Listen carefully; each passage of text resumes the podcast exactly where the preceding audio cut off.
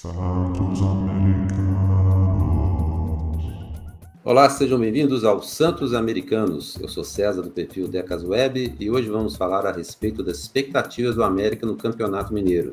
Será que com o grupo que temos podemos pensar em título? As mudanças que ocorreram no elenco americano e as que estão ocorrendo nos nossos adversários deixam o América na posição de favorito para a conquista do Mineiro ou de ser apenas um dos favoritos? Para conversar comigo sobre isso, o meu entrevistador favorito, Tadele Coelho, Marcão do Castelo. Tudo bem, Marcão? Fala, César Decas Web. Eu tenho, eu tenho que começar nessa alegria. Tô feliz porque eu acredito que nós somos um dos favoritos. Mas independente se não fosse o favorito, o mais importante é de querer o título, né? Até em temporadas onde o América tinha um elenco muito inferior a esse, eu sempre quis o, o título do Campeonato Mineiro, né? Até porque a chance de, do título no torneio regional sempre é maior do que numa série série A, numa sul-americana que a gente vai disputar esse ano, Libertadores. Então, eu vejo o América como favorito, mas independente disso, chegou a hora do título do Mineiro, né? Já faz um tempinho e, e que seja uma rotina na nossa história agora, na história recente, ganhar títulos com frequência do Campeonato Mineiro. Vai virar obrigação. Antes de começar com o tema dessa semana, Marcão, é, vamos pedir para os nossos ouvintes não deixarem de se inscrever no nosso canal do YouTube mesmo que estejam nos ouvindo por uma das plataformas de podcast em que o programa está disponível. Deixe também o seu like, curtida, comentário ou sugestão de tema no nosso canal do YouTube e nos acompanhe nas redes sociais do arroba Santos Americano no Instagram e Facebook,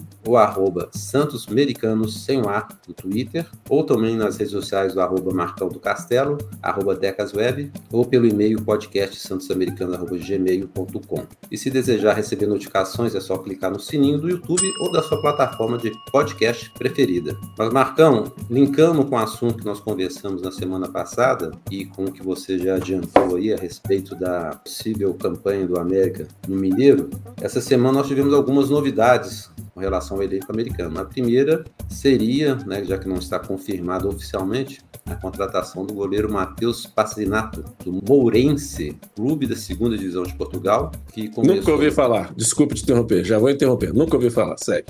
Pois é, jogou no Desportivo Brasil, Rio Preto, Olímpia e Rio Branco, todos os times de São Paulo, antes de chegar ao 15 de Piracicaba. Depois defendeu o Vila Nova na Série B de 2018, atuou por pouco tempo pelo São Bento e desde a temporada seguinte, né, isso foi em 2019, ele foi para o Moirense e é reserva no Moirense. Será que esse era o goleiro que nós pedimos na semana passada, Marcão? É, eu, eu já falei algumas vezes que eu tenho mudado minha conduta de não pré-julgar jogador, pessoas e jogadores. O exemplo clássico é o, é o Pedrinho. Mas se ele disputou aí, ele jogava no São Bento antes de se transferir para Portugal. Será que ele estava naquele jogo fatídico, aquele jogo traumático do São Bento? Vai que pode ser mas eu nunca ouvi falar, nunca ouvi falar. Então, é, foi tão uma, uma, discussão que nós tivemos no bom sentido aí. Foi o Sérgio né, que comentou, foi o Sérgio, né, Sérgio? Comentou sobre a necessidade de um goleiro não, ou não. Ah, foi o Bruno, exatamente, foi o Bruno. Eu vejo o goleiro, a posição de goleiro primordial ter um, dois goleiros competindo ali no mesmo nível, vamos dizer assim. É difícil, é difícil. Mas você pode pegar aí o Matheus Cavicchioli, que é um goleiro já experiente em termos de carreira e de idade, e pegar um jogador que tem uma bagagem em grandes times, grandes times do Brasil, disputando o Campeonato Brasileiro da Série A. Esses nomes que a gente nunca ouviu falar, me lembra também o Ayrton quando veio. É uma posição muito importante, óbvio. é, chovendo molhado para vir. Aí eu prefiro deixar o Jori, ou Jori, do que trazer um jogador desse. Mas é aquele negócio. Se realmente ele vier, é colocar ele para jogar algumas partidas pra gente se sentir confiante no gol, né? Vamos ver. Mas, mas não é o nome, não é o nome que enche meus olhos de esperança, vamos dizer assim. Só completar a informação, ele não esteve no jogo contra o América, ele aquele jogo nós perdemos a classificação né, para a Série A na última rodada para o São Bento, não, não, era ele o goleiro. Esse jogo foi em 2019, 2019 ele já estava em Portugal. Eu também acho que não é o goleiro que a gente imaginava, né? É um goleiro mais experiente nesse ponto, a gente tem que concordar no jogador já com 30 anos. Ele tem jogos nas Copas Nacionais de Portugal em 2022, 2023, mas eu pensava até que o América poderia trazer um goleiro de fora, não um goleiro brasileiro voltando, mas realmente esse Pazinato a gente não tem informação nenhuma para poder falar bem ou mal. Agora reserva de um time da segunda divisão de Portugal realmente deixa, deixa dúvidas, né? Pelo menos é. uma pulga atrás da orelha deixa, né? A outra informação é que, até que também a gente adiantou na semana passada, é que o Rodolfo está sendo emprestado ao Novo Horizontino e possivelmente ele não volta a jogar mais pelo América. Né? O contrato dele ele foi contratado em definitivo em setembro de 2020, enquanto o América adquiriu 50% dos direitos econômicos do atleta, junto ao Capivariano de São Paulo, e o contrato dele vai até dezembro desse ano de 2023 como o que se comenta é que ele vai ser emprestado até dezembro desse ano, deve acontecer com o Rodolfo mesmo que aconteceu com o Juninho Valora. Vai ser emprestado até o final do ano, o contrato dele se encerra. Se não aparecer ninguém que queira contratar o Rodolfo, pague pelo passe do Rodolfo. Você acha que alguém vai aparecer, Marcão? É, né? pouco provável. Eu, vou, eu, como roqueiro que sou, cantar aquela música clássica do rock and roll nacional. Vai com Deus! Vai com Deus. Não dá, não dá. Assim, é o que eu disse no último programa, na época que foi contratado, foi importante naquele momento, no campeonato regional, na Série B, não tem mais clima, não tem mais futebol e vou repetir também o que eu já falei. Se é para mudar de patamar, já, já, já era por Rodolfo na América. Não vejo perspectiva. E se vai, vai ter outro clube, clube interessado, vai depender do Campeonato Paulista, né? Aquela, aquela questão do vamos terminar o Campeonato Paulista para o América contratar algum jogador. É a mesma situação do Rodolfo. Se ele for, bo, for bem, vai que um time aí que, que subiu para a Série A esse ano, ou um time da Série B, você vê o Chapecoense contratou o Ayrton, o Ribamar, o Bruno Nazário, vai que, mas infelizmente no América não vejo mais clima nem futebol para ser produtivo, não. Como ele tá, tá contratado para disputar a Série B pelo Novo Horizontino, igual você falou, só se aparecer uma oportunidade muito boa de jogar muita bola no Campeonato Paulista,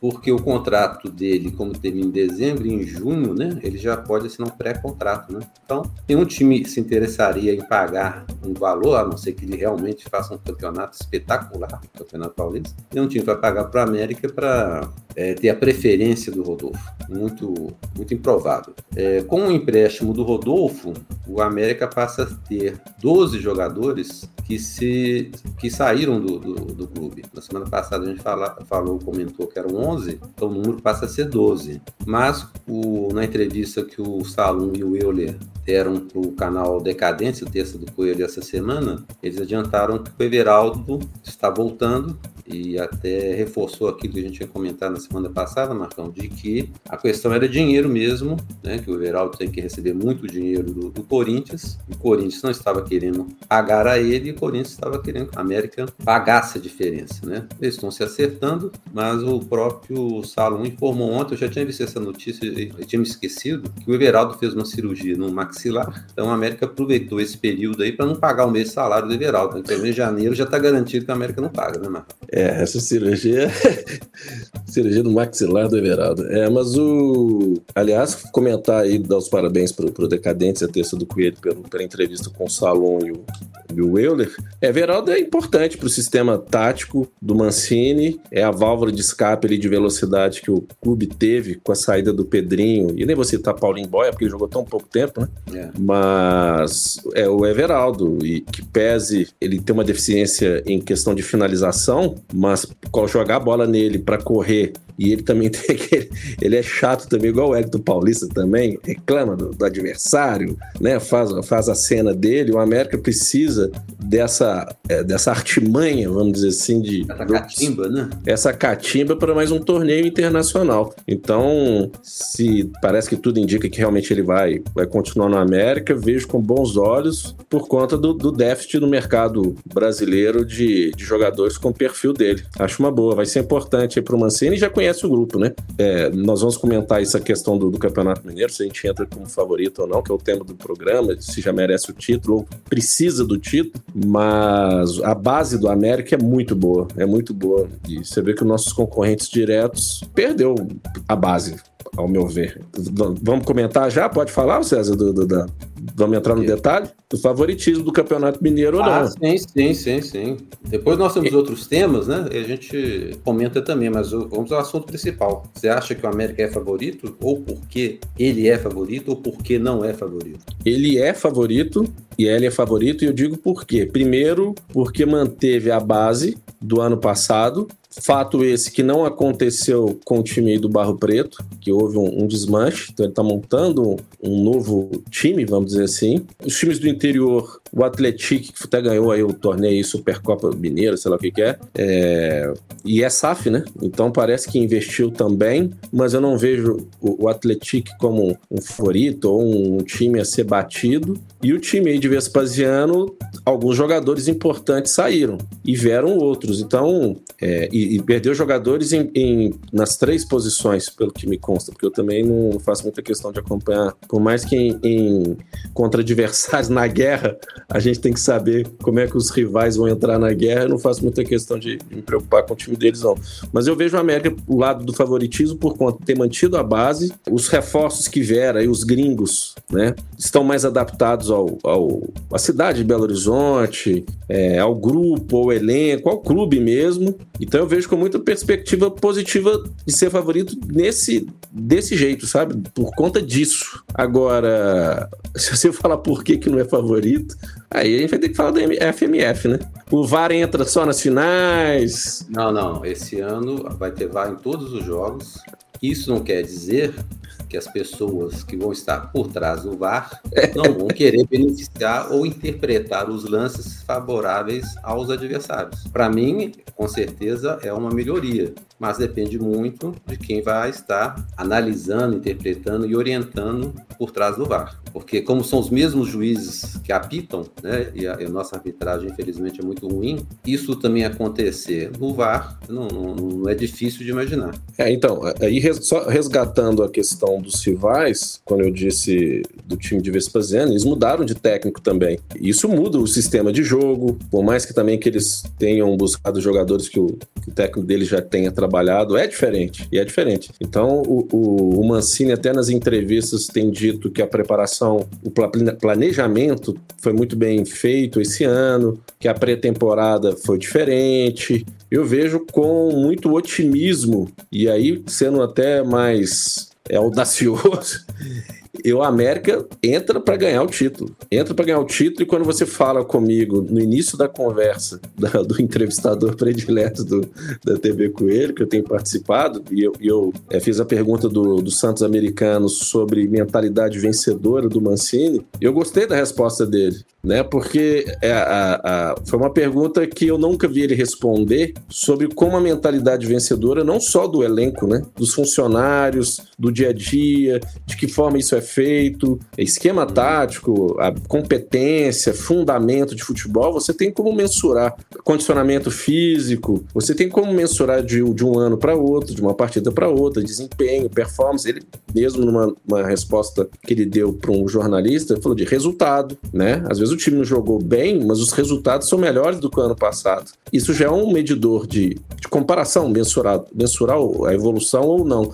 Agora, e mentalidade desses caras? Eu vejo uma evolução, e tem gente que não gosta, mas eu vejo essa mudança de mentalidade desde a época do Lisca, que é um cara que sempre falava de, de, de provocava o adversário, estimulava os jogadores. O jogador não tinha que ficar satisfeito com o empate quando levava no final do jogo. Tinha jogador do América anos atrás que ficava assim: ah, pelo menos a gente conseguiu empate. Não, tem que pelo menos, não, tem que ser revoltado. Então o Mancini, quando ele respondeu essa minha pergunta, eu falei: opa, as coisas estão realmente estão mudando. E, e, e aí, já me adiantando também, César na entrevista do, do Salo ontem, eu achei legal da parte dele falar assim: a gente está aprendendo ao longo desses últimos anos aprendendo com os técnicos que passaram aqui. O Mancini é importante, o Lisca foi importante, citou até o Marquinhos Santos, que foi importante para aprender alguma coisa. Ah, isso muita bondade dele. Ontem o Salão estava muito, muito gentil. Foi gentil, simpático, né? Então, assim, ele resgatou o Marquinhos Santos. Mas, assim,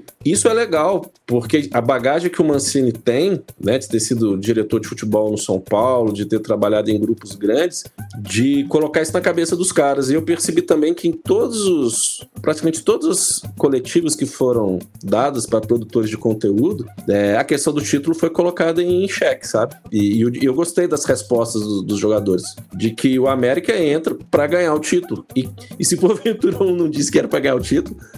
nós apertamos caras. Eu, eu até acho, Marcão, o seguinte: até, até pouco tempo atrás, o torcedor, o jogador, o treinador eh, tinham vergonha de falar que o América ia disputar o título. Era uma falta de confiança tão grande que isso fosse possível, dentro daquilo que você sempre comenta de mentalidade pequena, o pensamento era ficar entre os semifinalistas. Parecia que era um pecado, que era muita arrogância falar em título. E essa mudança do América ao longo do tempo, que passa por mudança de mentalidade de, de treinador, da própria diretoria, vem também junto com esses vários jogadores mais experientes, mais rodados e que têm títulos na bagagem, né? O América hoje tem jogadores igual o Unido Paraíba, foi campeão cearense, Copa do Nordeste, tá? O Wanderson, que chegou agora, foi campeão também pelo Goiás. O Danilo Avelar, o Benítez. Cavicoli foi campeão gaúcho. Cavicoli. Com, o time lá do interior. É, Aloysio. Então você hoje pega o time do América, é um time cascudo, mas não é um time cascudo só de ter jogado muito, muito tempo de bola. São jogadores vitoriosos, foram campeões nos seus antigos clubes. Então, para eles, é mais comum disputar título do que não. Eles devem se sentir mais incomodados disputando um campeonato por disputar do que admitir que, que pensam em ser campeões. E o América tem batido na trave desde 2019, 20, né, com, com o Lisca, que não foi campeão da, da, da Série B, que foi roubado na, no último jogo, né, no jogo da Chapecoense, a Chapecoense foi beneficiada e o América deixou de ser campeão. O América vem batendo na trave, ou no Campeonato Mineiro, ou na Copa do Brasil, fazendo boas campanhas e está faltando coroar com o título. Né? Esse grupo que está aí e a própria diretoria, que é praticamente a mesma, né, nesses anos todos, que tem se esforçado, tem contratado, tem é, atendido várias das reivindicações da torcida e tudo mais. Esse grupo todo, né, o clube, né, resumindo o clube, porque inclui também a torcida, todos nós estamos merecendo o título. Então, primeiro, tem que acreditar, é a mentalidade que o Mancini comentou, né? E segundo, é não ter vergonha, porque o, América, o americano precisa ter vergonha de falar que é favorito, ou é, é. que é pelo menos um dos favoritos. Né? Nós já, já tivemos situações que realmente o América não tinha, olhando grupo por grupo, o América realmente não tinha time para ser campeão. Mas em 2016 nós tínhamos o Suelton na defesa e nós fomos campeões. Né? É, você falou, falou, falou que é fundamental. É, questão de quando a gente diz que é favorito, não é arrogância e prepotência, não. Seria arrogância e prepotência se eu chegasse com, com Sueliton, com esses jogadores aí, Márcio Caruaru, você lembra do Márcio Caruaru, que era o Gullet do Sertão? Eu chegar e falar que era favorito. Aí é beira ignorância, burrice, né? Fanatismo. Quando eu falo que é favorito, é porque a circunstância dos clubes do os restantes, nem vou citar só os da capital, não, os restantes por melhor que possam ter evoluído em termos de plantel, os times do interior. Cara, o América tem uma base muito bem montada, bem treinada, que fechou o ano com o Campeonato Brasileiro numa posição muito boa. Cara, o que, a gente vai falar de mal da campanha do América? Poderia ser melhor? Poderia. É o que eu tô falando, a gente tem que pensar grande e querer sempre mais. Mas chegar no Campeonato Mineiro, desculpa. Ah, o nosso objetivo é, é chegar às semifinais do Mineiro? Não. Meu objetivo é ser campeão. E sou favorito. Ponto. Qual é o problema de eu falar isso? É a realidade. É o que você falou. É parar de ser é, muito humilde, sabe? Tem que ser muito. É, não, pô, gente, tem que ser. Tem, pensar grande, pensar grande. É, e a gente tem que comparar, Marcão. Você falou uma coisa que, que é importante.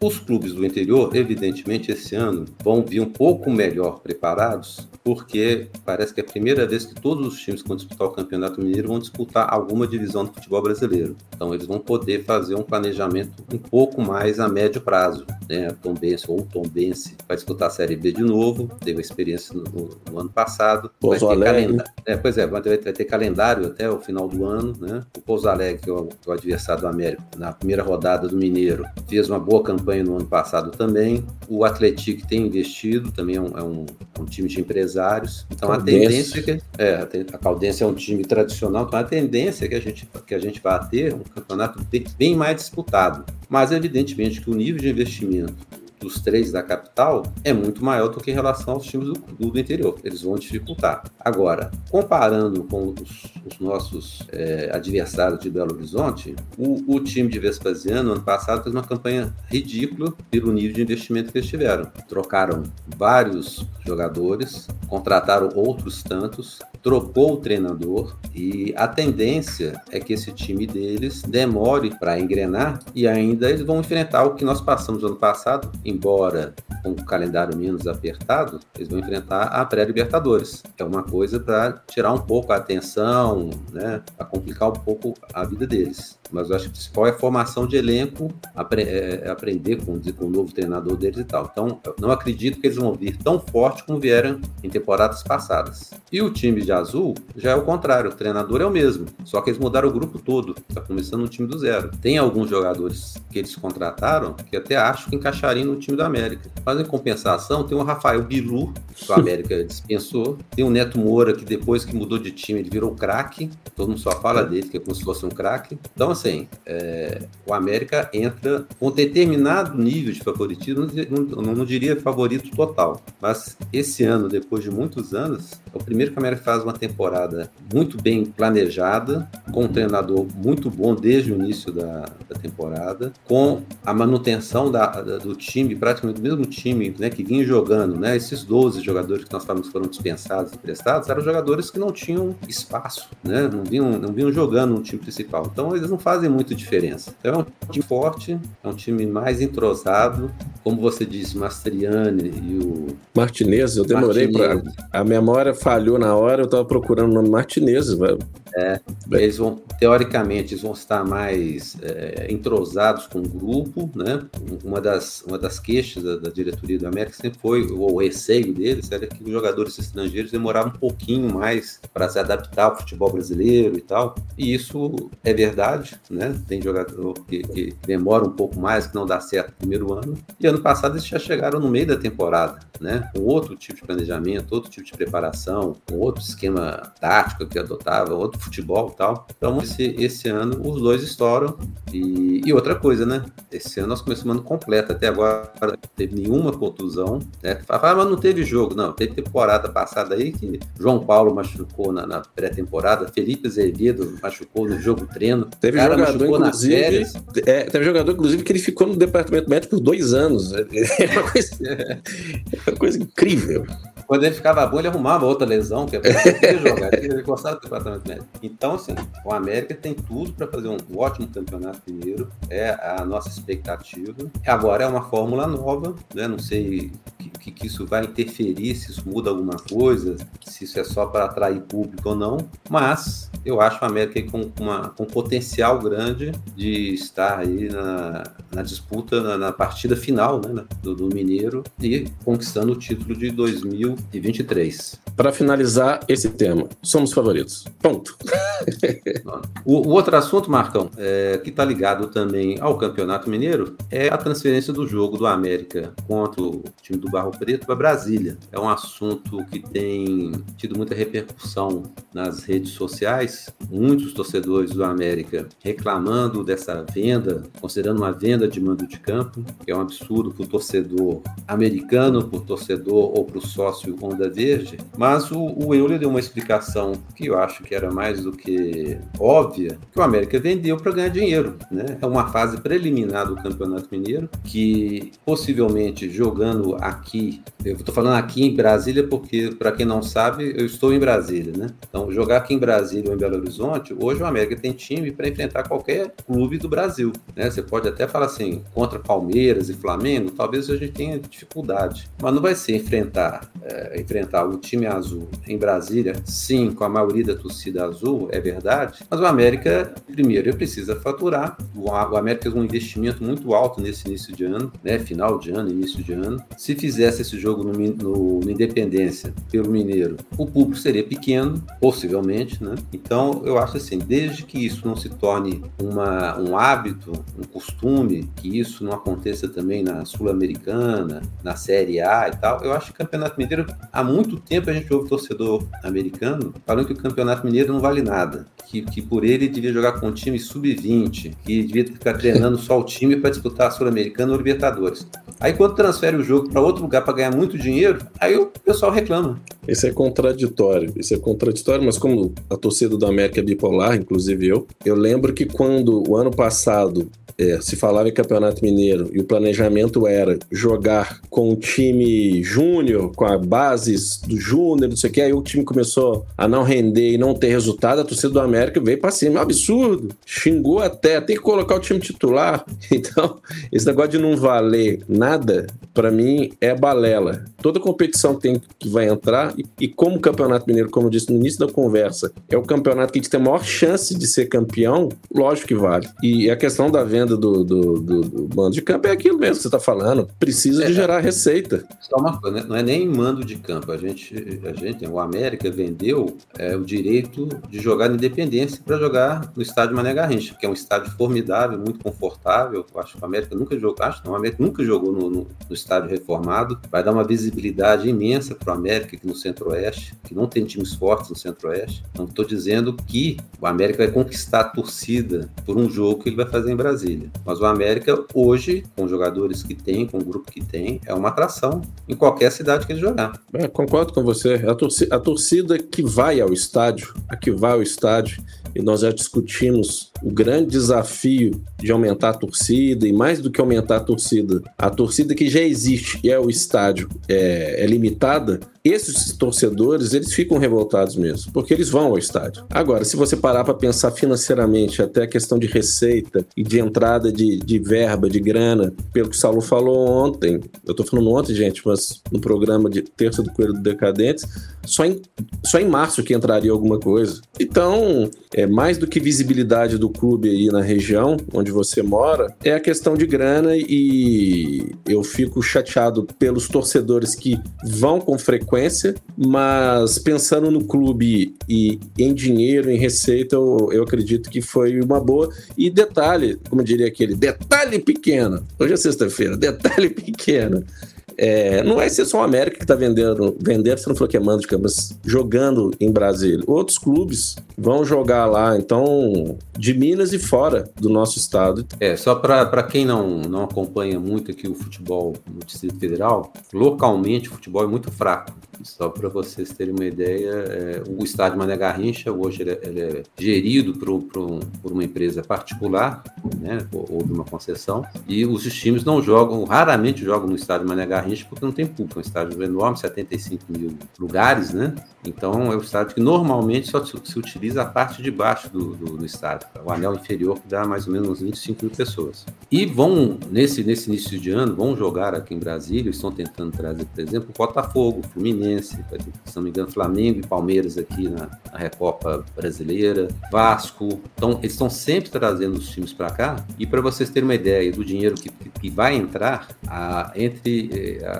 os mesmos patrocinadores desse jogo aqui em Brasília ofereceram para o Tom Benz 500 mil reais para trazer o jogo contra o time de Vespasiano para cá. Então, imagino que a América deva ter recebido uma oferta para receber bem mais do que, do que o Tom Benz é, recebeu de, de, de oferta. Né? E a outra coisa, é, Brasília, Goiânia, região aqui, tem muito mineiro e tem muito torcedor da América. Não estou falando que vai ser maior do que a torcida que iria ao Independência, mas é uma chance dos torcedores americanos que moram nessa região, principalmente aqueles que também pagam Onda Verde, de poder assistir o América em Brasília. Né? Eu acho que vai ser um, é um, é um marco para o América jogar aqui. É muito importante a, a, a marca do América também se estabelecer no Brasil como um todo, né? ser visto né? Talvez muita gente não, não, não saiba ainda, por incrível que pareça, que nós temos aí o Wellington Paulista jogando pela América, o Benítez, né? Todos os jogadores que nós citamos aí é, que são bastante conhecidos nacionalmente. Então, com certeza, o América vai ser uma atração em Brasília.